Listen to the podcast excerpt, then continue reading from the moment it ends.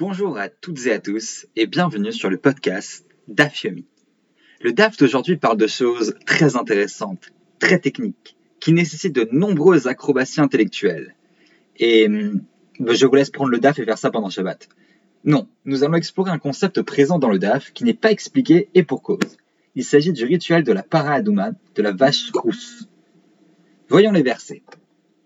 Il est écrit Ceci est un statut, zot rukat, de la loi qu'a prescrit l'Éternel, à savoir avertit les enfants d'Israël de tout choisir une vache rousse, intacte, sans aucun défaut, qui n'est pas encore portée le joug. Vous la remettrez au pontife Lazare, il la fera conduire hors du camp, on l'immolera en sa présence. Le pontife Lazare prendra du sang avec le doigt, on brûlera la vache sous ses yeux, et puis on prendra du bois, de cèdre, de l'hysope, de l'écarlate qui jettera dans le feu ou consume la vache.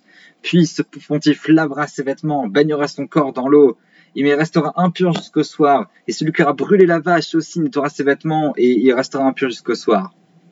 Bref, ce rituel, à première vue incompréhensible, est présenté comme l'archétype du roc, le décret divin qui n'existe que pour que nous exprimions notre pleine soumission. Il est en effet incompréhensible. La vache rousse va purifier l'impur, mais rendre impur le pur, à savoir le prêtre qui asperge les cendres. Et pourquoi rouge Pourquoi tout brûler Pourquoi du bois de cèdre et de l'hysope? Que de questions sans réponse. Sans aucune réponse même, puisque la tradition va jusqu'à nous dire que même le roi Salomon, qui avait choisi la sagesse, la connaissance, n'avait pu saisir le sens de ce rituel. C'est donc un roc, un décret divin à séparer des mishpatim, les lois qui, elles, peuvent paraître logiques, c'est-à-dire ne pas tuer, ne pas voler, toutes les lois nécessaires au bon fonctionnement d'une société. C'est le roc, ces lois, euh, cette catégorie de lois qui sont attaquées par le Satan, par les autres nations, qui se moquent de nous. Vous avez des rituels trop bizarres. D'ailleurs, le Midrash nous raconte l'histoire d'un non-juif qui vient attaquer Rabbi Yochanan ben Zakkai sur le rituel de vache rousse avec, on pourrait même dire, peut-être nos mots, les mots d'aujourd'hui. Il dit, ça ressemble à de, la sorcellerie, vos rituels. Et Rabbi Yochanan ben Zakkai lui répond que lui aussi, le non-juif, pour traiter les mauvais esprits, il utilise des formes de rituels qui ont l'air d'être de la sorcellerie, mais qui sont à l'époque considérées comme de la médecine. Le non-juif paraît satisfait de cette réponse, mais pas les élèves de Rabbi Yochanan ben Zakkai qui lui disent Bon, nous là, c'est quoi la vraie réponse? Ce à quoi il répond à Marlahem Chayechem par vos vies, lo amet metame velo amaim metaerin, et la main à Kadosh Baruchu, chuka chokakti, gzera gzarti, i atarachai lavor al gazarti, dirtiv zot chukat Torah.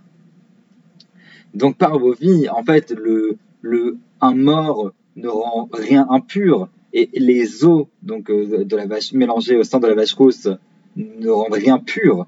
Simplement, Kadosh Baruch Dieu a dit voici un décret que j'ai décrété, voici euh, une, loi que j'ai euh, écrite, et tu ne, tu ne peux pas revenir, tu ne peux pas transgresser ce que j'ai décrété, comme il est écrit, Zot Rukata Torah, c'est un roc, un décret de la Torah. La réponse, c'est donc que c'est en effet sans logique que nous devons nous y plier complètement. Mais Dieu serait-il un tyran pour nous demander de nous soumettre à des commandements sans raison? Sans bénéfice pour nous autres humains.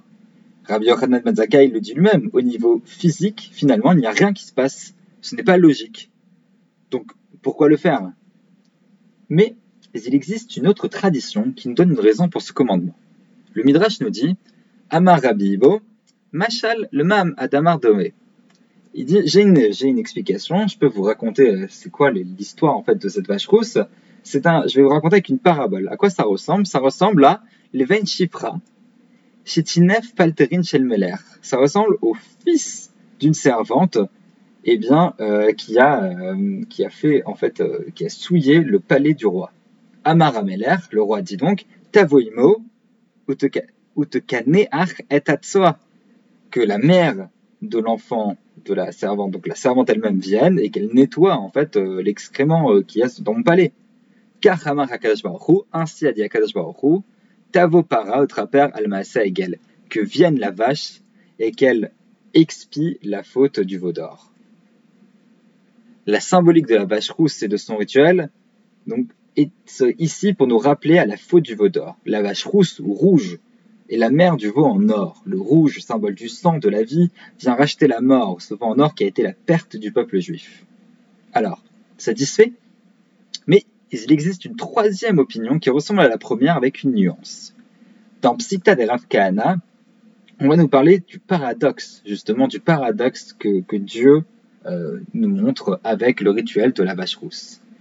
Dans Eyov, dans Job, il est écrit Mi yiten ta'or. Qui peut, qui peut faire sortir le pur de l'impur Personne? Mais les rabbins disent lo'echad. Est-ce que ce n'est pas le 1 C'est-à-dire, est-ce que ce n'est pas Dieu qui peut faire ce qui est illogique? Et la Psita va continuer en disant de la même façon que Abraham, le pur, donc est sorti de Terrar, qui était idolâtre, que le roi Reskia est, euh, est sorti du, mauvais roi Achaz, que Mordechai est sorti de Shimi, qui était un adversaire de David, que Israël est sorti des nations idolâtres, et que le monde à venir vient de ce monde-ci, eh bien, qui pourrait le faire? Qui peut le commander Qui peut le décréter À part l'un l'un unique dans ce monde, c'est-à-dire Dieu?